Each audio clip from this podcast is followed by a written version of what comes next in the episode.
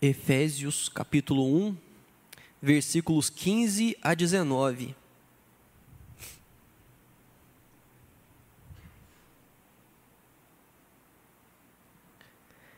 Efésios 1, 15 até 19. A palavra do nosso Senhor nos diz assim: por isso também eu, tendo ouvido a fé que há entre vós no Senhor Jesus e o amor para com todos os santos, não cesso de dar graças por vós, fazendo menção de vós nas minhas orações, para que o Deus de nosso Senhor Jesus Cristo, o Pai da glória, vos conceda espírito de sabedoria e de revelação no pleno conhecimento dele, iluminados os olhos do vosso coração, para saberdes qual é a esperança do seu chamamento, qual é a riqueza da glória da sua herança nos santos e qual a suprema grandeza do seu poder para com os que cremos, segundo a eficácia da força do seu poder. Amém. Amém. Gostaria de trazer algumas observações sobre esse texto que acho que, que ajuda a gente a, a ver com mais clareza a nossa reflexão. Primeiro que Paulo estava preso quando ele escreveu essa carta. E é uma coisa que me, que me confronta muito quando eu leio as cartas que Paulo escreveu na prisão. Porque a gente vê um Paulo com esperança, um Paulo animado, mas ele estava preso. Se tinha alguém que teria todos os motivos para estar tá desanimado, para estar tá sem esperança, para estar tá desmotivado, seria Paulo. Mas ainda assim nós vemos uma, uma carta vibrante, uma carta que mostra alguém que confia plenamente no poder de Deus.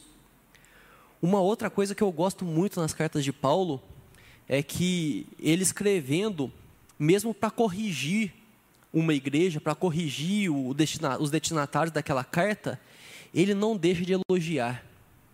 Nós vemos aqui um, os elogios que Paulo faz e nós precisamos pensar muito como isso cabe a nós fazer nos nossos dias não de uma forma interessada, de uma forma que quer bajular, que tem algum interesse por trás, mas porque um elogio pode fazer muita diferença. Se você já trabalhou no atendimento ao público, você sabe exatamente o que eu estou falando, tem certeza disso. Porque às vezes o teu dia está terrível, mas chega alguém e elogia a forma que você atendeu a pessoa, ou ao que você fez por ela, e aquilo já te ajuda a animar, já te ajuda a dar uma forcinha para aguentar o resto do dia. Agora, no momento que a gente tem vivido, que de fim de ano, muitas pessoas são contratadas temporariamente. E às vezes a pessoa te atende bem, é uma pessoa bem disposta, e às vezes o elogio que você pode fazer ali ao gerente, ao patrão dessa pessoa, pode fazer a diferença para essa pessoa ser efetivada no trabalho dela. Você talvez pode estar abençoando uma pessoa com um simples elogio. Não é mentir, não, mas se a pessoa te atendeu bem, se a pessoa foi atenciosa, e você percebeu isso, faça com que pessoas saibam disso, porque isso pode fazer diferença na vida de alguém. Então lembre-se de pegar e elogiar, de falar para as pessoas coisas boas que foram feitas. E uma outra coisa do texto que Paulo faz e que nos ensina muito, ore para que Deus conceda sabedoria às pessoas. Nós muitas vezes, né, oramos pedindo sabedoria para nós mas poucas vezes nós pedimos sabedoria para outras pessoas. E muitas vezes um problema de relacionamento que você tem na sua casa, no seu trabalho, na faculdade, na escola, é por falta de sabedoria de quem está junto com você. Então peça a Deus sabedoria pelas, para as pessoas. Se tem uma pessoa que às vezes está no caminho errado, peça a Deus que dê sabedoria a essa pessoa. Porque isso pode fazer muito a diferença. E sobre esse pedido de sabedoria de Paulo que nós vamos refletir hoje. Ele faz um, um pedido aí de, de sabedoria para, o, para as pessoas, e nesse pedido ele faz um, ele, ele pede a Deus que essas pessoas conheçam três coisas. E são essas três coisas que nós vamos falar hoje, sobre abrir os olhos do coração, que Paulo menciona também na carta. Paulo fala para que, que conheça a esperança do chamamento de Deus, para que conheça a riqueza da herança de Deus e que se conheça a grandeza do poder de Deus. E nós vamos começar falando sobre a esperança do chamamento de Deus. Paulo pede sabedoria para que essas pessoas conheçam do, da esperança do chamamento de Deus. E quando nós falamos de esperança, voltamos lá no que nós dissemos. Esperança é uma esperança confiada.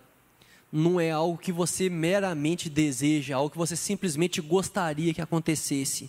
É algo que você confia que vai acontecer. E essa confiança está no que? No chamamento de Deus. E o que, que é esse chamamento? Nós podemos pensar aqui no chamamento de Deus para sermos seus filhos. Nós vivemos no, no mundo que se fala que todo mundo é filho de Deus, isso não é verdade. Nós, os seres humanos, não somos todos filhos de Deus. Nós somos chamados, Ele chama alguns para serem seus filhos. E Ele chama para sermos seus filhos. Há um chamamento, há uma palavra, há um convite para sermos filhos. E nós só vamos até Deus porque Ele nos chamou primeiro.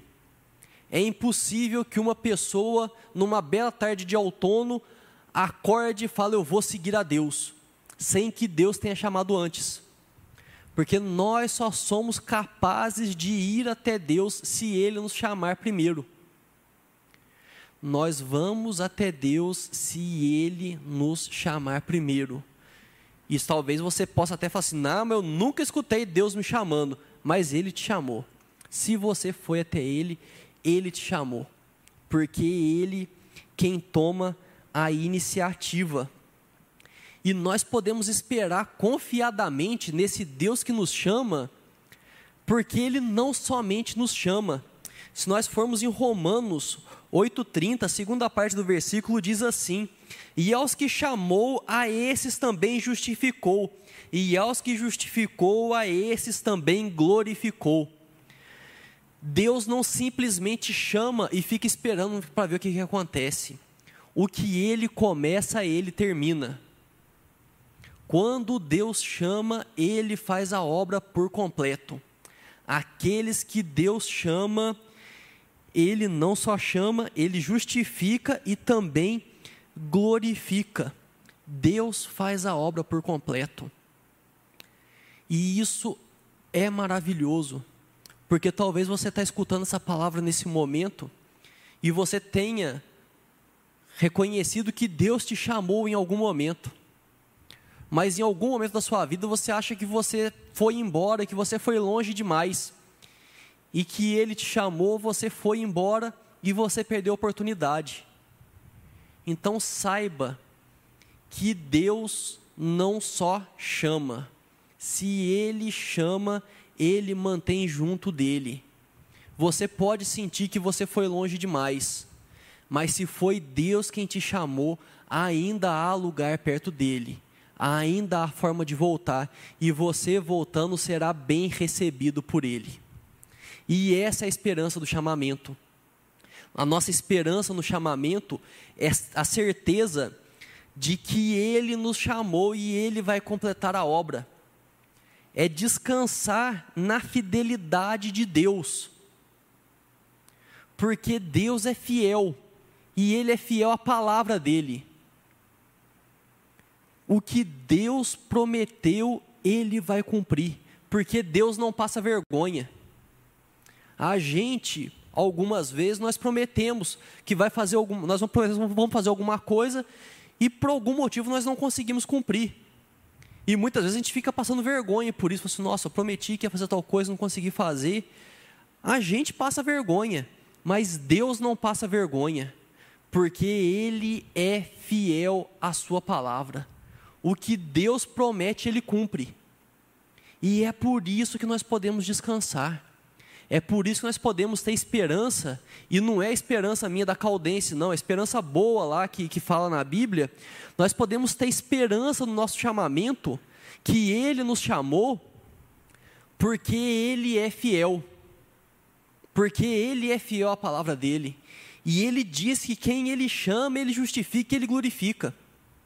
Nós podemos ter esperança, porque esse é o nosso Deus porque Deus não passa vergonha. E quando nós conhecemos essa esperança, nós conhecemos dessa esperança, dessa confiança de que Ele cumpre com a Sua palavra, nós somos chamados a conhecer da riqueza da herança de Deus, que é o nosso segundo tópico. Conheça a riqueza da herança de Deus. E qual que é a herança de Deus? A herança de Deus é o próprio Deus, olha que loucura. A herança de Deus é Ele mesmo. A herança que nós temos para receber de Deus é o próprio Deus, é o privilégio de desfrutar da Sua presença eternamente. O privilégio de poder passar toda a eternidade junto com o nosso Pai, porque Ele nos chamou para sermos filhos dele. Ele nos chamou para sermos filhos dele. E um detalhe, ele nos chamou para sermos filhos dele quando nós éramos inimigos dele. Pensa na grandiosidade disso. Quando nós éramos inimigos de Deus, Ele olhou para nós e nos chamou para sermos filhos dele. Não chamou para ser funcionário, não chamou para ser amiguinho, chamou para ser filho.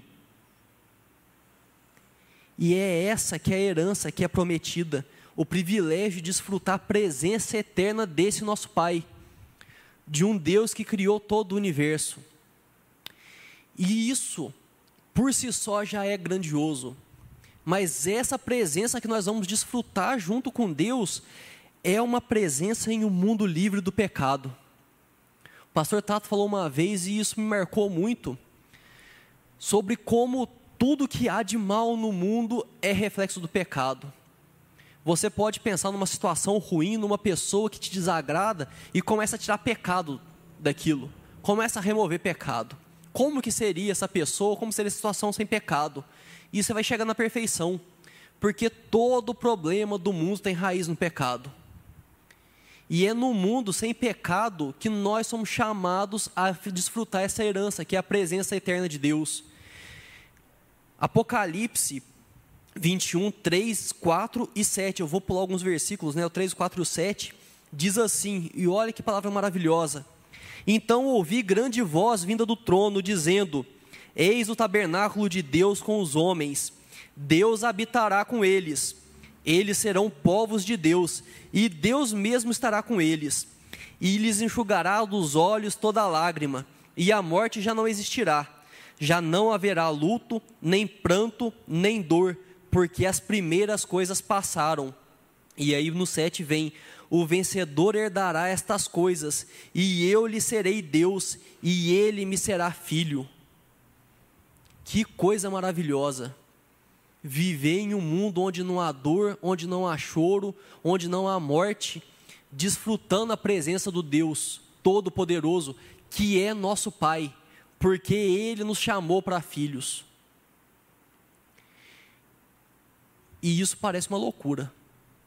Se você parar para pensar racionalmente, é uma coisa muito louca isso.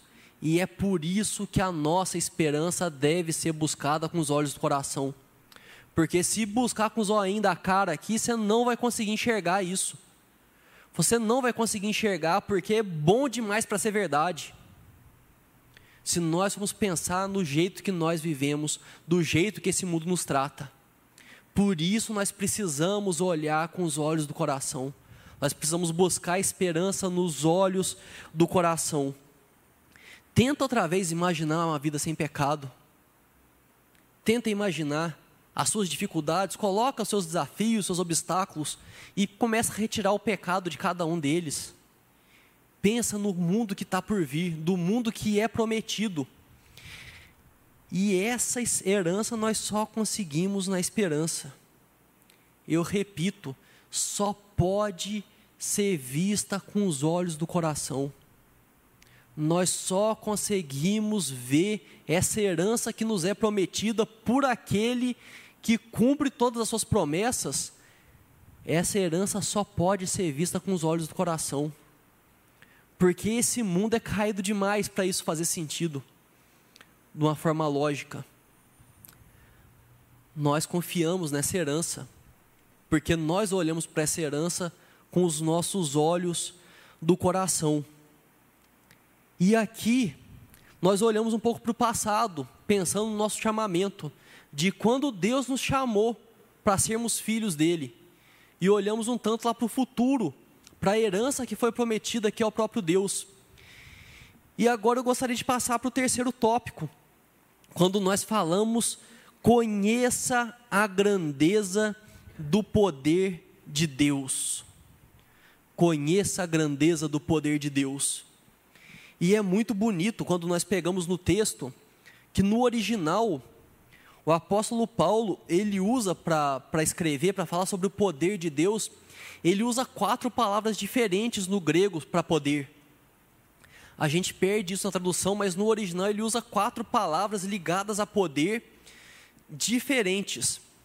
Se você quiser abrir aí, se a sua versão for igual à minha, quando no verso 19 diz assim: E qual a suprema grandeza do seu poder? Aqui ele usa uma palavra para com os que para com os que cremos, segundo a eficácia, aqui ele usa uma segunda palavra para poder, da força, uma terceira palavra para poder, do seu poder, que é a quarta palavra que é usada para poder.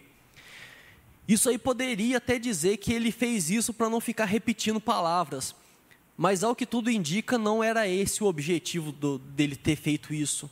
Era a ideia dele mostrar a plenitude do poder de Deus. Paulo queria com isso, com essa forma que ele escreveu, de demonstrar a plenitude do poder de Deus. Nós falamos com muita frequência que Deus é todo-poderoso, mas às vezes isso vira só um título, vira só um apelidinho para Deus. Ah, não, porque Deus é todo-poderoso. Mas isso deixa de significar na nossa vida o que deveria significar: que Deus é todo-poderoso. Isso é algo tão gigantemente absurdo para nós que nós não conseguimos imaginar. Nós temos dificuldade para conseguir entender o que, que isso quer dizer. Dizer que Deus é todo-poderoso. A gente pode falar assim, não, porque Deus é poderoso, todo-poderoso, porque Ele pode todas as coisas. Beleza, mas o que, que isso quer dizer? Se a gente parar para pensar, eu gosto muito de, de, de, de filme, de série, e a gente acaba passando, né, fugindo para filme, para série, para pensar em personagens poderosos. E quando vem lá no, nos Vingadores, teve um vilão que ele pegou, percorreu o universo inteiro, juntando umas pedras que tinham poder lá, para poder fazer uma luva que ele estalava o dedo e morria metade das pessoas do universo. Morrer metade das pessoas do universo com estalar de dedos. Só que Deus criou todo o universo com a palavra. E não precisou ficar catando pedrinha por aí. Esse é o Deus Todo-Poderoso. Só que a gente pega e às vezes vê um negócio muito eventual, que, ah, não, porque Deus criou todo o universo com a sua palavra, Ele falava para as coisas, para as coisas serem as coisas eram. Que haja céu, que haja terra, que haja. Mas é um negócio eventual, só que Deus é todo-poderoso, Ele não foi todo-poderoso em um momento. Ele é todo-poderoso todos os dias, desde a eternidade e até a eternidade. Deus é todo-poderoso. E o que que isso faz diferença? Isso faz toda a diferença se você viver uma vida consciente que Deus é todo-poderoso. Se você passa a viver a sua vida tendo em mente a todo momento que Deus é todo poderoso, isso vai mudar completamente a sua vida, porque isso vai mudar a sua forma de enfrentar os obstáculos da sua vida. Vai mudar a sua forma de encarar as dificuldades da sua vida. Não estou falando que vai acabar a dificuldade, não. Mas quando a dificuldade vier, você vai olhar para a dificuldade, vai falar: realmente está muito difícil, talvez vai chegar o caso, assim, eu não faço ideia do que, que eu posso fazer para resolver isso, mas há um Deus todo-poderoso, um Deus todo-poderoso que me chamou para filho, ele me chamou para ser seu filho, e esse Deus todo-poderoso, ele faz com que todas as coisas cooperem para o bem daqueles que o amam, e eu o amo, então eu consigo descansar, porque eu sei que eu faço o que eu tenho que fazer e o que eu não posso fazer, Deus está cuidando. E é um Deus o que? Todo poderoso. é um Deus que pode todas as coisas. É uma coisa que racionalmente nós não conseguimos entender, porque alguém todo-poderoso foge muito da nossa dimensão, foge muito da nossa capacidade de entender, foge muito de tudo que nós conseguimos descrever com palavras. Porque para a gente já é uma coisa estupenda falar que Deus criou o universo através da palavra. Ele não teve matéria-prima para construir o universo. Ele falava e as coisas aconteciam. E isso para a gente já é uma coisa que buga. A cabeça começa a bater pininho quando a gente pensa nisso, porque não faz sentido. E aí, outra vez, nós precisamos enxergar com os olhos do coração, porque com os nossos olhos normais nós não vamos conseguir enxergar isso. Nós, quando nós falamos disso, nós precisamos entender que o poder de Deus o Deus Todo-Poderoso é o poder que apaga o pecado. É o poder que apaga o pecado. Cada um sabe da própria vida, cada um sabe o que já fez, o que já pensou, o que agiu contra Deus. Cada um sabe o que mereceria se Deus fosse aplicar sua justiça de uma forma implacável. Mas o próprio Deus Todo-Poderoso apaga o pecado. E só um Deus todo-poderoso pode apagar o pecado, porque o nosso pecado ofende justamente a Deus. Não seria capaz de uma pessoa muito boa, uma pessoa muito hábil, não seria capaz de pagar esse preço, porque precisa de um Deus todo-poderoso. E aí vem uma coisa que, que me incomoda muito, que muitas vezes nós reduzimos o poder de Deus. Quando vai chegando essa época de, de fim de ano, né, essa época de Natal, e aí começa a aparecer algumas mensagens falando que de, de, de Jesus, que, ah, que as pessoas estão comemorando a vinda daquele que, que veio para poder confrontar o poder de Roma, que veio para poder apontar as injustiças do Império Romano, que não sei o que. Não, não veio. Não veio, Jesus não veio para isso. Sabe por quê? Se ele tivesse vindo, ele teria feito. Jesus morreu, ressuscitou, subiu para o céu e o Império Romano continuou aprontando durante muito tempo. Jesus não veio para isso. Ele veio para resolver uma coisa muito maior. Ele veio para resolver o problema do pecado. Ele veio para resolver um problema que levava pessoas para o inferno, para uma condenação eterna. Esse foi o problema que ele veio resolver. Ele veio para pagar o preço que só ele poderia pagar, porque ele é todo-poderoso. Ele veio para resolver um problema que só alguém todo-poderoso poderia resolver. Ele não veio para resolver probleminha político. E você pode falar assim: ah, não é probleminha, não. O Império Romano que fazia um monte de coisa perto do problema que Jesus veio resolver é probleminha político. Quem quiser me convencer ao contrário, depois me chama aqui. Porque o problema do pecado era um problema para a eternidade. É um problema que condena almas. O salário do pecado é a morte. E veio para ser pago esse preço de morte. Foi isso que Jesus veio fazer. E quando nós começamos a colocar o ministério de Cristo aqui na terra menor que qualquer coisa, que isso, nós estamos dizendo que ele é menos que todo-poderoso.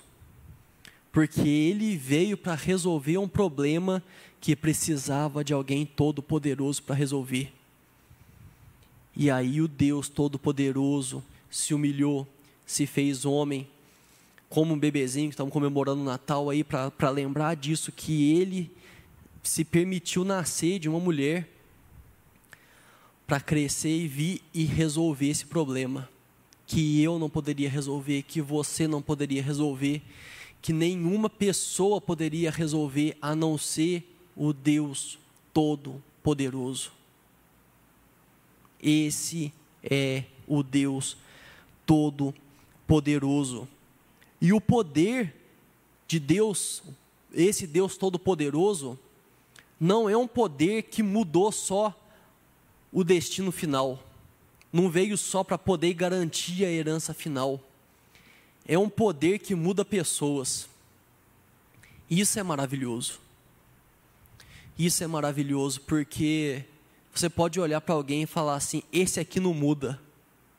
E Deus fala: se eu quiser, eu mudo.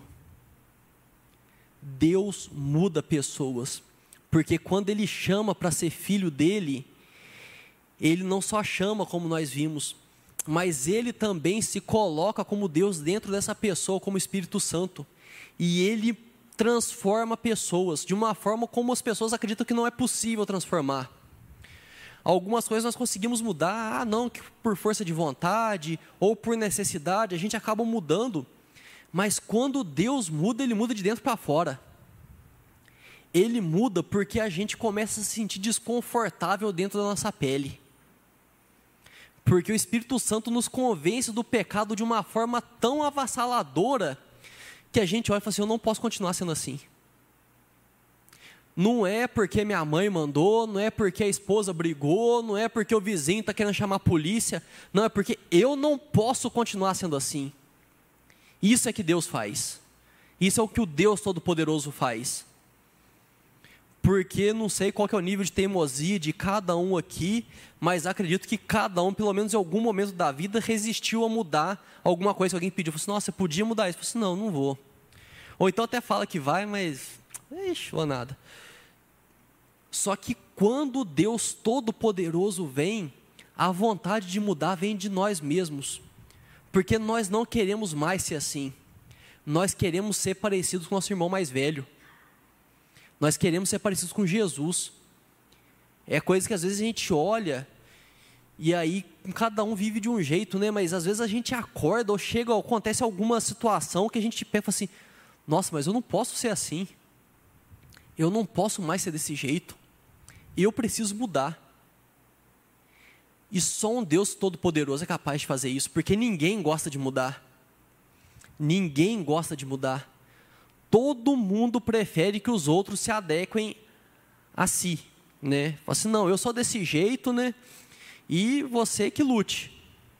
Ou então, quando muda, gosta de pegar. Agora não. Um Deus Todo-Poderoso gera vontade de mudar. E muda. E muda.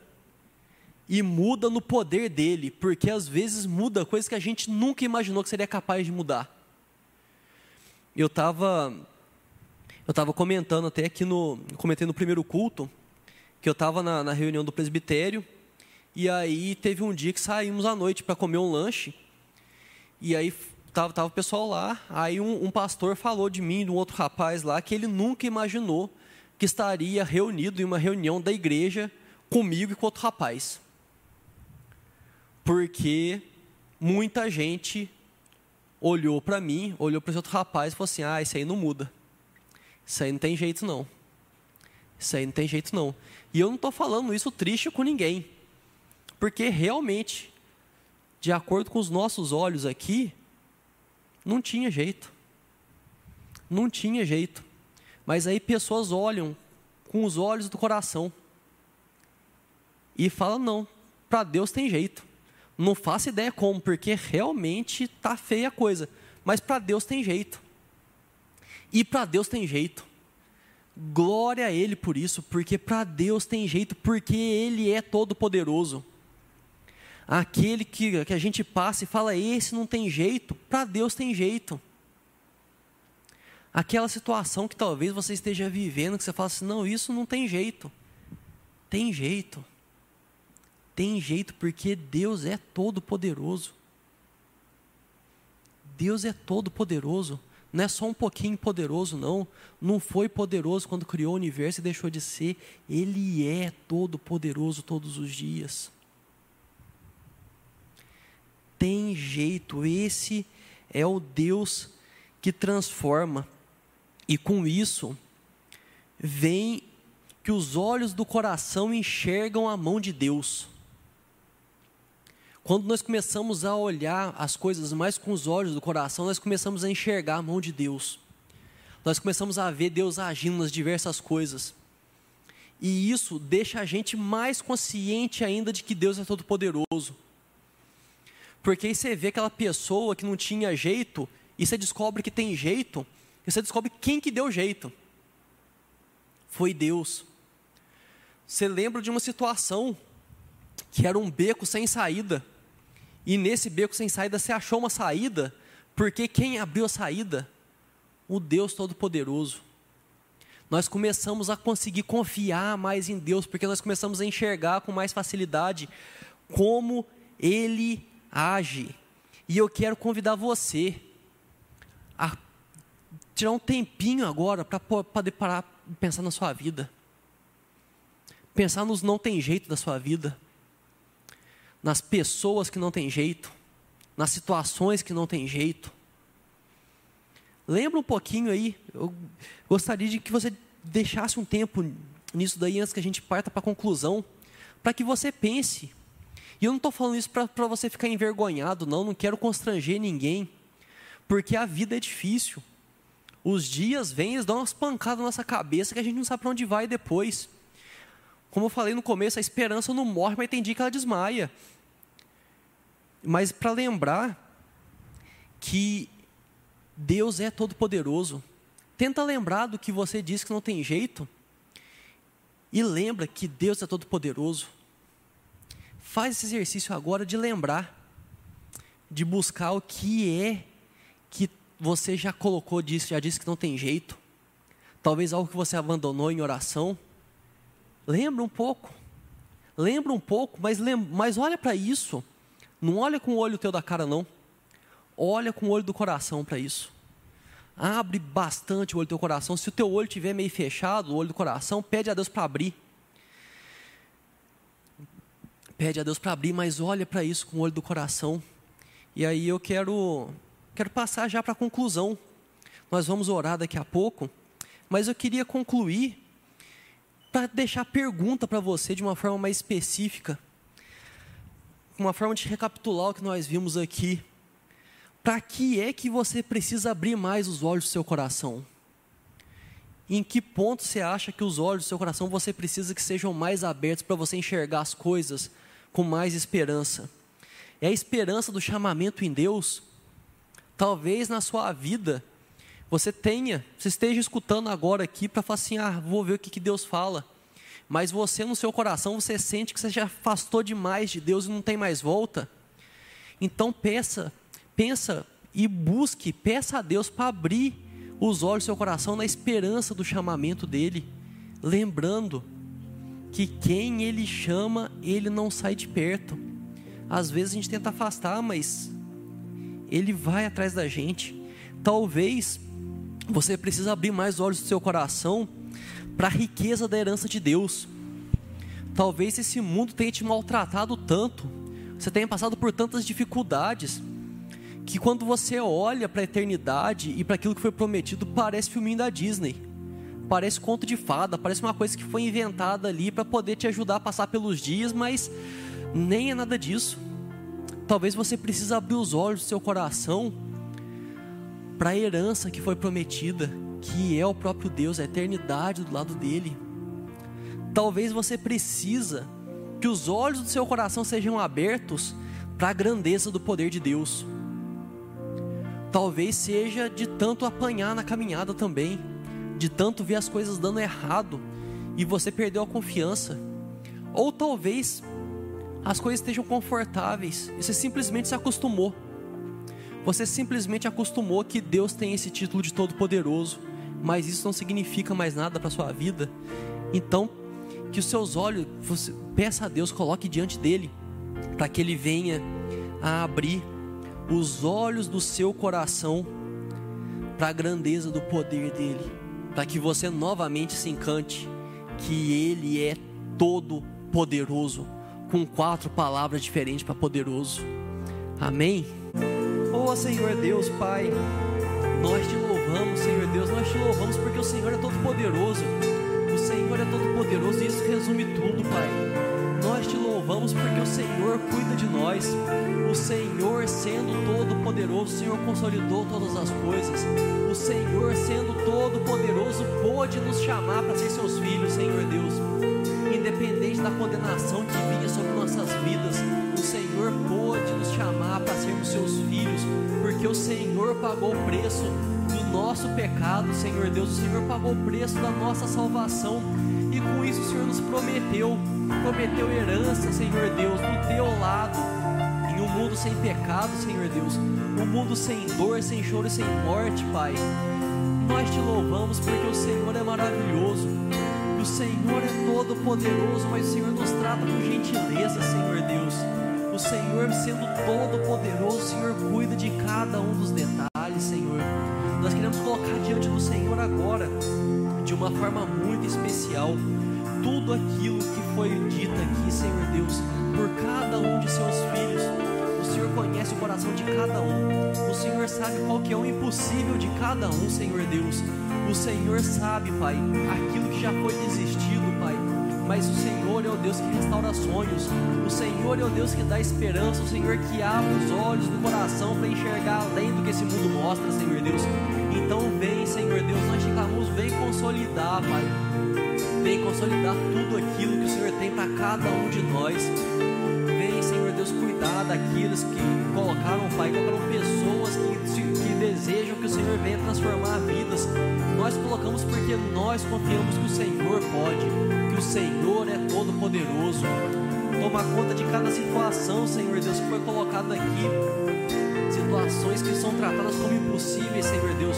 Mas como nós cantamos, o impossível eu não temo mais, Senhor Deus, porque nós descansamos no Senhor. Nós descansamos, descansamos no Todo-Poderoso. Nós descansamos no Deus fiel, que cumpre, que promete, um Deus que não passa vergonha, Senhor Deus. Nós confiamos em Ti, ó Pai. Então cuida de cada um de nós. Dê uma boa noite de descanso a cada um cada um dos que estão aqui no templo em segurança para suas casas, Senhor Deus. Dê uma semana abençoada, com os olhos do coração abertos, Senhor Deus, para reconhecer em todo momento que o Senhor Deus é o Deus Todo-Poderoso. Nós oramos no nome de Jesus. Amém, Senhor Deus.